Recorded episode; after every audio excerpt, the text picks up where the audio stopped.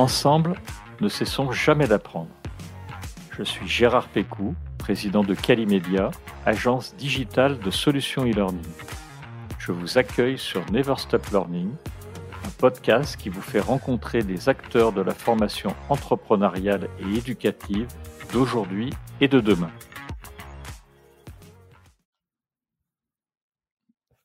Bienvenue à nos auditeurs. J'ai le plaisir d'accueillir aujourd'hui Stéphane Pomares, qui est le cofondateur et le CIO de la société Hello Elton. Hello Elton, c'est une entreprise sociale et solidaire qui a une vraie raison d'être puisqu'elle agit sur l'employabilité et l'insertion professionnelle grâce à une plateforme digitale d'accompagnement à la recherche d'emploi et à l'amélioration des savoirs comportementaux. Bonjour Stéphane. Bonjour Gérard. Alors, je suis ravi de, t'accueillir, Stéphane. J'ai pour habitude donc de demander à mes invités de se présenter et de présenter leur parcours avant de rentrer dans le cœur de l'épisode. Est-ce que tu peux nous parler du tien? Oui, oui, oui. Alors du coup, je vais faire une petite euh, digression euh, et, tu vas comprendre à la fin pourquoi. Euh, en fait, j'ai une passion qui est la paléontologie, c'est-à-dire l'étude des fossiles. Et malheureusement, en fait, il n'y a pas vraiment de débouché dans cette voie-là. Je crois qu'il doit y avoir un chercheur qui doit être embauché tous les trois à cinq ans. Donc, ah bah, en fait, du coup, je me suis pas orienté dans cette voie et j'ai choisi, bah, comme beaucoup de jeunes, en fait, une voie un peu par défaut. Et j'avais pas à, l'époque euh, les moyens financiers ma famille d'aller en école de commerce, donc j'ai opté pour la fac de sciences économie et gestion des entreprises, qui est du coup une voie assez généraliste. Et là, en licence, du coup, tu vas comprendre pourquoi j'ai parlé de ma passion. En licence, en fait, en marketing, je suis tombé sur un professeur qui était passionné par Internet et donc on était euh, il y a quelques années, hein, un peu plus de 20 ans, euh, avant les années 2000, donc avant euh, l'explosion de la, de la bulle Internet hein, notamment. et en fait, il a transformé son cours de marketing en cours sur Internet, que je connaissais peu à, à, à l'époque. Et en fait, j'ai retrouvé dans Internet finalement ce qui m'a passionné dans la paléontologie, c'est-à-dire que tout était encore à découvrir tout était possible et tout était à créer. Et du coup, c'est grâce à ce professeur que j'ai trouvé ma voie et que j'ai ensuite du coup euh, réalisé un, M2 à, à, l'IMT Atlantique en gestion de projet multimédia, ce qui m'a permis ensuite de pouvoir travailler en chef de projet en fait dans des startups, dans des PME, toujours sur des projets digitaux avec de l'internet. D'accord, bah, c'est un parcours effectivement euh, complètement atypique, mais comme beaucoup maintenant. Et bravo pour avoir trouvé ta voie. Est-ce qu'on peut dire qu'Hello Elton est une start-up également? Oui, oui, oui, oui. Euh, c'est un peu un, modèle. moi, j'ai en fait j'ai commencé en start-up. Le modèle de la start-up, c'est un modèle d'une entreprise où en fait qui a tout un, environnement incertain. Euh, et c'est pour ça que du coup Hello Elton est une start-up, c'est-à-dire qu'on est sur les soft skills, qui a un marché encore assez jeune en termes de digitalisation et même en termes de besoins, voilà, qui est en train de naître et qui grandit de plus en plus parce que le, monde évolue vite et du coup le besoin en soft skills des individus du coup est de plus en plus important. On va revenir euh, aux soft skills euh, très rapidement. J'avais une question avant d'aborder le, le cœur de l'épisode. C'est pourquoi ce nom d'entreprise? Pourquoi Hello Elton? C'est une très bonne question. En fait, je suis venu aux soft skills petit à petit et j'ai conscientisé qu'en fait mon métier de chef de projet était un métier de soft skills où les compétences humaines sont les plus importantes pour que justement les projets réussissent. Et petit à petit, en fait, j'en suis euh, venu à creuser sur justement le développement personnel, les compétences managériales et comment on les acquiert. J'ai fait de nombreuses lectures et, et je suis tombé notamment sur Elton Mayo, Elton Mayo, qui était un premier chercheur en fait, un chercheur à Harvard dans les années 30, euh, donc à l'époque de l'OST, hein, où les collaborateurs étaient plutôt considérés comme des bras hein, dans des usines. On commençait justement à automatiser, et finalement, on est passé d'un modèle où les individus, du coup, étaient plus des artisans et savaient un peu tout faire, à la spécialisation des collaborateurs. Et donc ça, ce modèle a été créé pour finalement améliorer la productivité. Sauf que dans les usines, la, productivité au début était très fortement améliorée, mais après, elle est descendue aussi très vite. Et Elton Mayo a fait des recherches justement pourquoi il a eu des intuitions. Alors je, je, le raconte très vite fait, euh, mais il a eu une intuition, c'était que les conditions de travail allaient améliorer euh, la productivité, donc en améliorant les conditions de travail. Donc il a fait des expériences dans différents groupes, dans différentes usines, en améliorant justement euh, les conditions de travail, donc avec des, des, une luminosité meilleure, des temps de pause plus importants. Et au final, il a aussi interviewé euh, tout le monde et tous les groupes. Il s'est rendu compte qu'en fait, les conditions de travail n'amélioraient pas la productivité, mais ce qui améliorait la productivité, c'est de s'intéresser Et justement, c'est toute sa démarche où il a interviewé les différents collaborateurs. Donc finalement, il a recréé un petit peu ce rôle du manager en fait. Et c'est ça qui a amélioré finalement la productivité. D'accord, c'est effectivement très intéressant. Je connaissais pas euh, les publications d'Elton Mayo. Effectivement, ces publications sont assez peu connues. Du coup, on a voulu lui lui faire un petit clin d'œil. Voilà, c'est ça, un petit clin d'œil. Donc il y a une vraie euh, raison d'être et il y a un vrai nom derrière qui a énormément de sens. Alors j'ai présenté très brièvement Hello Elton en introduction. Est-ce que Stéphane, tu peux nous en dire un peu plus euh, Quels sont les, les objectifs d'Hello Elton et, et vos actions?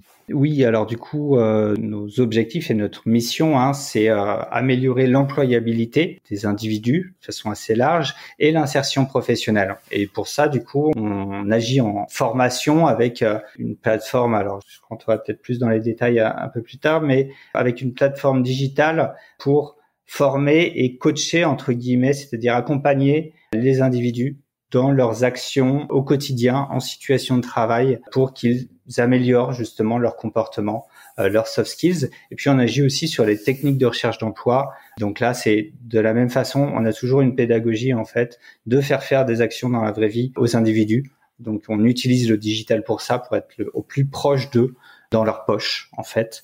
Et ensuite, on a toute une pédagogie qui va nous permettre et leur permettre de prendre de la hauteur sur leur comportement et de finalement euh, les améliorer. D'accord. Alors, deux questions avant d'aborder les soft skills. Qu'est-ce qui t'a donné l'envie de créer une structure comme celle-ci? Alors, en fait, plusieurs choses. Tout à l'heure, je l'ai dit rapidement, mais j'ai commencé ma, ma, carrière en start-up en fait. Et euh, je pense que ça met toujours cette expérience, alors même si ça, elle s'est euh, mal finie, puisque cette startup, euh, euh du coup, par manque de trésorerie, l'entreprise a été fermée. Mais en fait, j'ai adoré, du coup, cette liberté, cette liberté d'action, en fait, de pouvoir avoir une visibilité totale sur tous les pans de l'entreprise parce que c'était une toute petite entreprise, bien sûr, et de pouvoir aussi visualiser mon impact direct, l'impact de mon travail sur euh, les résultats de l'entreprise. C'est ça qui est resté, qui m'a donné l'envie ensuite, plus tard, de créer ma propre startup. Je dirais qu'ensuite, j'ai toujours eu du coup plein d'idées hein, durant presque 20 ans. Je ne me suis jamais lancé. Je te dis, j'étais chef de projet dans l'informatique et c'est cette euh, Dernière idée, en fait, ce qui a fait sens, ce besoin de soft skills, hein, puisque mon métier, en fait, de chef de projet euh, en informatique, de product owner, je le définissais un peu comme un métier de traducteur entre des mondes, en fait, qui ne se comprennent pas. C'est-à-dire les développeurs, d'un côté, et les différents métiers de l'entreprise. Mmh. Donc, finalement, ma réussite et la réussite des projets que je menais, dépendait en fait de la qualité que j'arrivais à mettre entre nos équipes, entre moi et nos différents interlocuteurs, et donc bah, la communication, euh, créer de la confiance. Et du coup, ça, tout ça, ce sont des soft skills en fait. J'ai évidemment été amené à faire des formations. Ces formations, en fait, me frustraient toujours parce que quand je revenais en, en situation de travail, sur le coup, hein, j'avais en formation un jour, deux jours, trois jours, ça se passait très bien et, je prenais conscience de plein de choses. Mais quand je revenais en situation de travail, bah là, il se passait plus rien en fait. J'étais tout de suite rehappé par l'opérationnel très vite et du coup, je mettais rien en pratique. Je me suis rendu compte plus tard en étudiant le domaine qu'on a tous des freins internes qui fait que justement ces soft skills sont extrêmement durs à faire évoluer, mais c'est ça qui m'a donné envie à la fois de créer une startup, mais surtout de créer cette startup parce qu'elle faisait vraiment sens pour moi. D'accord. Alors vous êtes également une entreprise euh, sociale et solidaire, vous le définissez comme ça sur le, le site internet. Tu peux nous en dire là aussi un peu plus? En quoi ça consiste concrètement? Oui, alors du coup, euh, on a notre mission, donc je te l'ai dit, euh, c'est l'employabilité et l'insertion professionnelle, donc qui est déjà une, belle mission en soi. Et en fait, on voulait pas la perdre de vue, en fait, notre mission. Euh, les startups, je connaissais bien, j'y ai travaillé aussi dans d'autres, et on est toujours à 200 à l'heure et on peut vite finalement dériver de notre objectif initial. Donc finalement, devenir une ESS, hein, une entreprise sociale et solidaire, est pour nous un moyen de structurer en fait notre démarche. Donc on s'engage dans une gouvernance à prendre en compte toutes les parties prenantes, à respecter aussi certaines règles capitalistiques dans le partage des ressources qui permet à ce type de structure de réinvestir dans sa mission. D'accord. Alors on va aborder les soft skills. Pendant des années, on a eu des embauches qui étaient quasiment basées uniquement sur des diplômes. Euh, on s'aperçoit que ce qui compte aujourd'hui, c'est moins le diplôme finalement que tout un tas de compétences complémentaires dont tu vas nous parler, qui sont aussi nommées soft skills. Mais est-ce que toi, de ton point de vue, tu peux nous parler des soft skills? Qu'est-ce que c'est pour toi et est-ce que tu peux développer ce que c'est pour nos auditeurs? Une des problématiques des soft skills, c'est qu'il n'y a pas un référentiel de compétences et une liste et des définitions qui sont euh, communes et qui font euh, consensus. Pour nous, les soft skills, en fait, ce sont des compétences transverses hein, et qui sont dites humaines, c'est-à-dire qu'elles ne peuvent pas être automatisées, en fait. Finalement, ce sont les compétences qui nous différencient des robots ou de l'intelligence artificielle. Ce qui est un gros plus justement finalement et c'est pour ça qu'elles sont un peu dites entre guillemets les compétences du futur parce que c'est ce qui fait qu'on va pas pouvoir être remplacé sur certaines tâches. Donc ce sont nos savoir-être, évidemment nos compétences relationnelles, hein, interpersonnelles, mais aussi bah, nos capacités organisationnelles ou notre créativité justement. D'accord. Alors des soft skills, il y en a beaucoup. Euh, je peux en citer quelques-unes. On a l'autonomie, la capacité d'adaptation, le management, l'esprit d'équipe, l'intelligence émotionnelle, euh, le sens du service, euh, la flexibilité. Il y en a plein, plein, plein. Je crois que vous avez décidé avec Hello Elton de vous intéresser à quelques soft skills. En tous les cas, de n'en développer pour l'instant que quelques-unes. Hello Elton, est-ce que tu peux nous dire lesquelles et pourquoi? Oui, effectivement, il y en a beaucoup. J'ai aussi un petit ajout par rapport à tout à l'heure, en fait, parce qu'une des problématiques des soft skills, c'est que souvent les, gens confondent personnalité et soft skills et, compétences. La personnalité, effectivement, varie très peu, alors que les soft skills sont vraiment des compétences qu'on peut développer.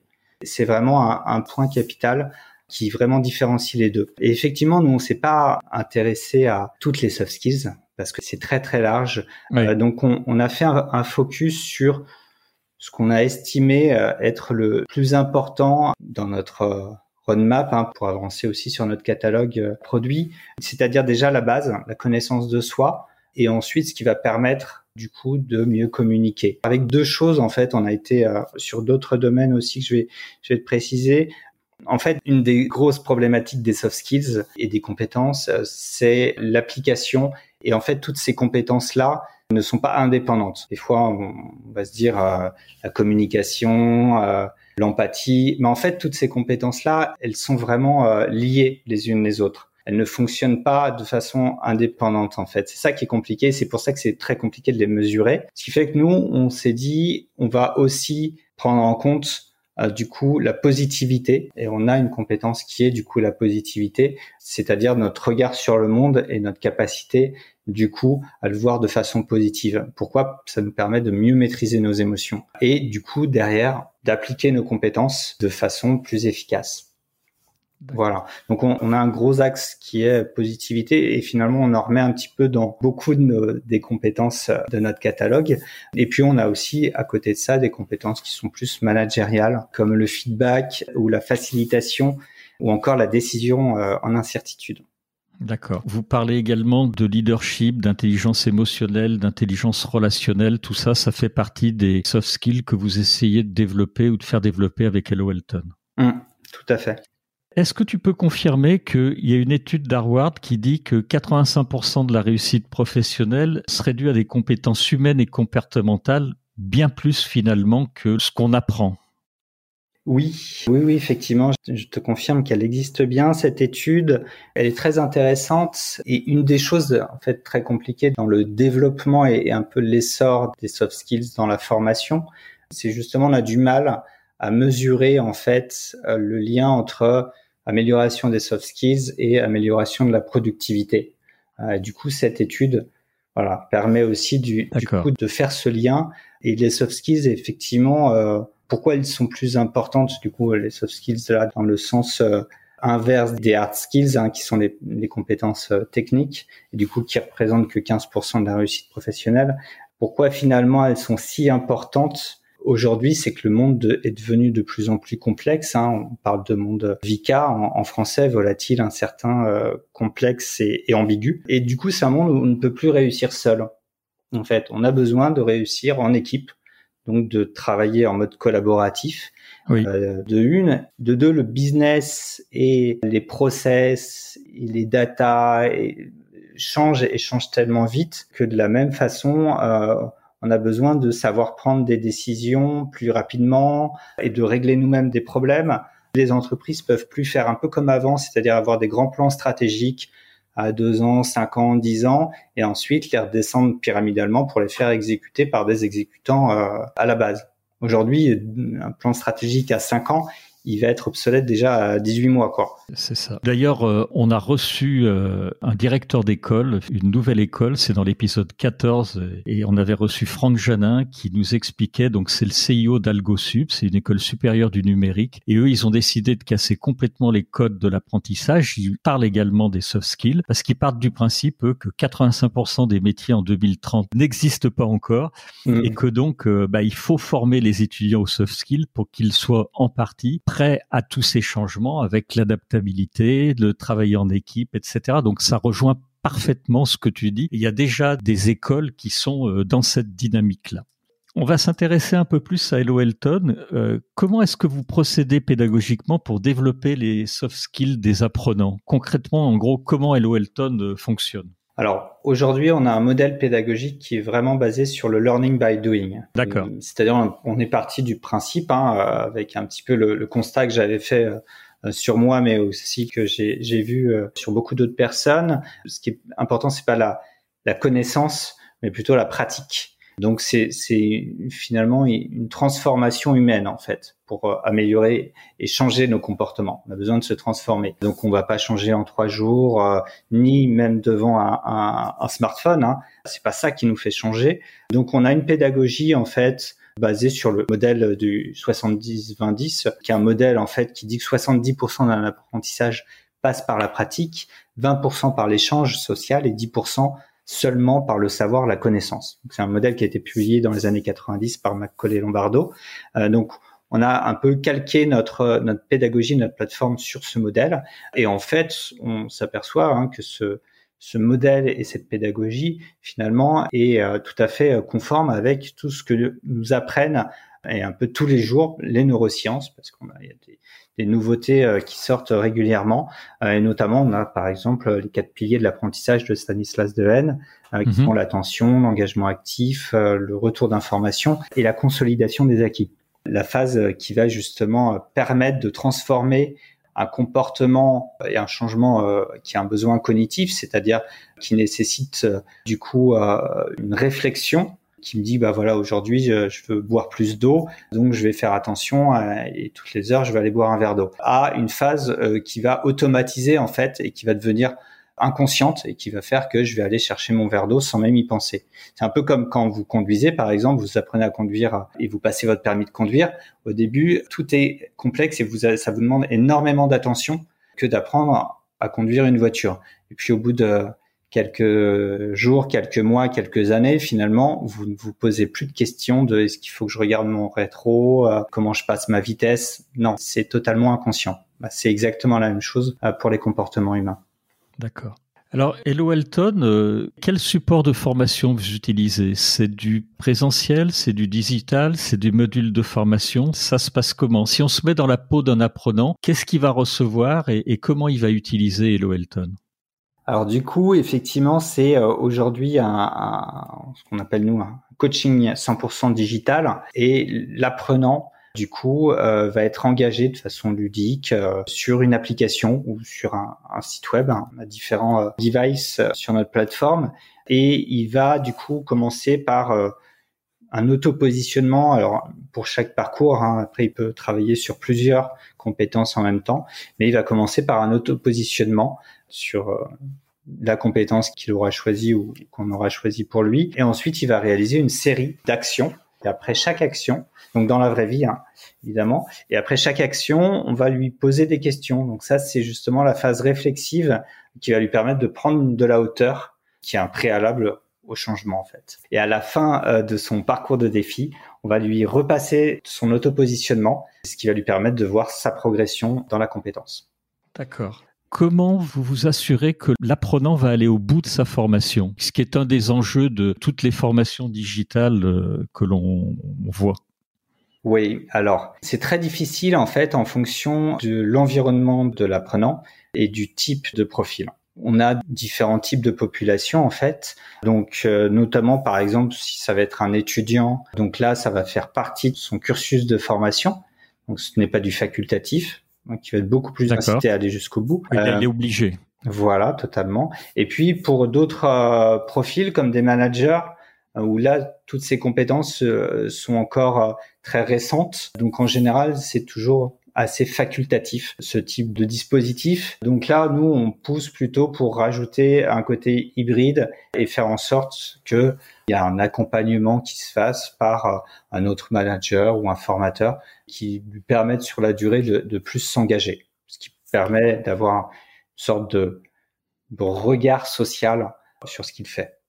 Tu nous as parlé d'un type de profil, mais je crois que vous en adressez d'autres, vous allez en adresser d'autres, et je crois que dans ces autres euh, types d'applications, il y a ou il y aura les entreprises, les écoles euh, et les organismes d'insertion. C'est bien ça, Stéphane?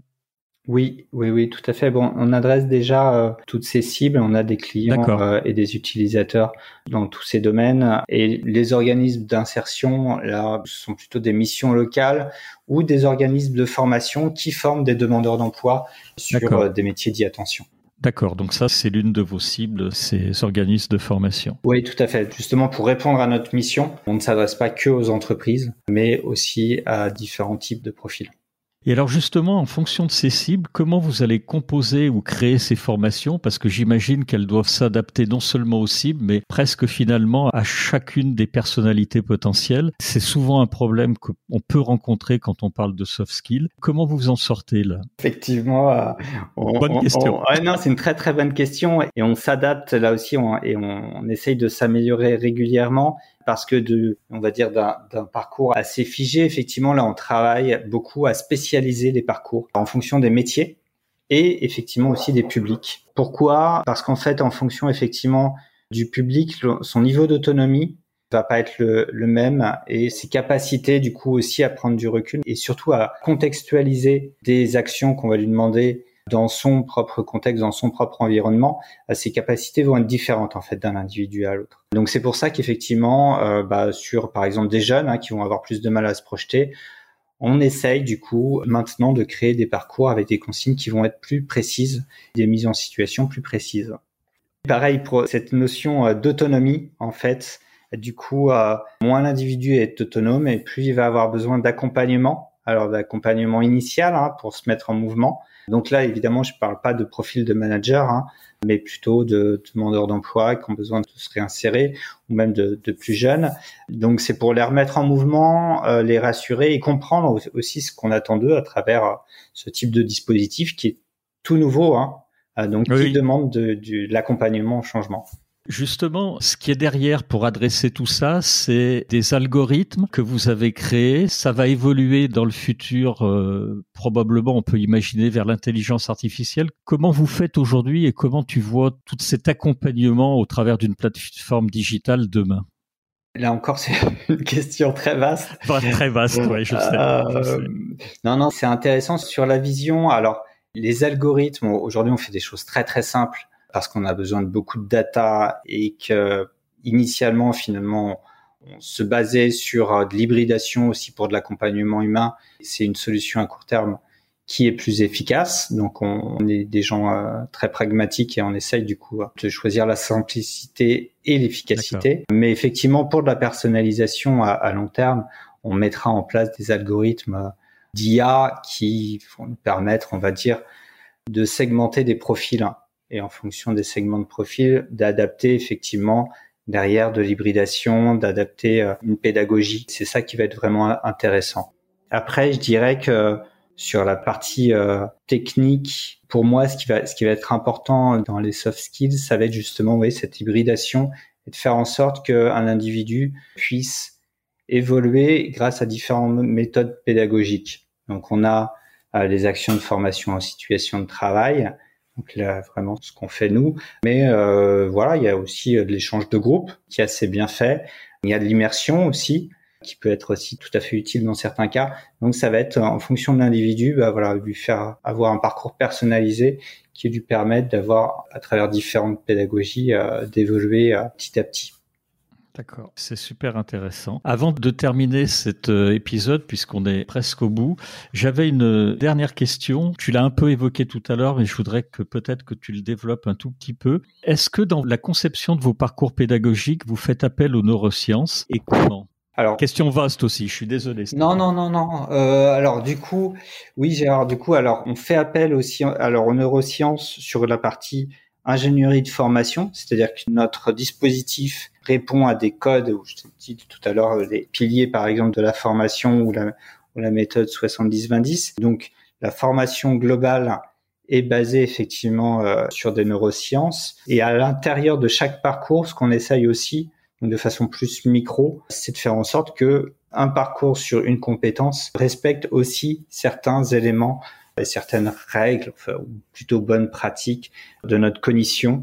Notamment, voilà, on met, on met assez peu de contenu, par exemple, et on y va progressivement, pareil, en termes de cognition, pour que d'abord euh, l'individu euh, prenne conscience de ses propres comportements ou d'une problématique comportementale qui fasse ensuite finalement euh, un débrief, une phase réflexive, et la partie ancrage n'arrive que après. D'accord. Je te remercie euh, vraiment Stéphane pour cet épisode. Je trouve que Hello Elton, à titre personnel, a une vraie raison d'être, je l'ai déjà dit. Aujourd'hui, effectivement, on peut plus développer seulement les compétences techniques, on les a avec les diplômes, mais il y a vraiment une notion, et, peut-être encore plus maintenant post-Covid, une nécessité de s'adapter et à développer donc toute euh, une série de compétences euh, dont nous avons largement parlé au cours de cet épisode. Donc merci Stéphane pour toutes ces informations sur Hello Elton. Et puis, bah, je voulais remercier nos auditeurs d'être allés au bout de cet épisode, qui est le, 23e épisode de la série des podcasts Never Stop Learning. Encore un très grand merci, Stéphane, et, et à très bientôt. Merci à toi, Gérard, de m'avoir donné la parole. Je t'en prie. Au revoir. Au revoir.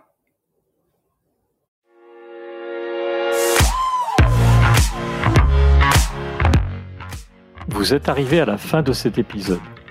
Je vous remercie pour votre écoute attentive. Si l'épisode vous a plu, partagez-le auprès de votre entourage et donnez-lui une bonne note suivie d'un commentaire sympathique pour nous aider à grimper dans les classements. Je suis Gérard Pécou, président de Calimedia. Si vous cherchez une solution e-learning, rendez-vous sur calimedia.fr. Notre équipe vous accompagnera avec un très grand plaisir. Nous nous retrouverons dans le prochain épisode de Never Stop Learning pour qu'ensemble, nous ne cessions jamais d'apprendre.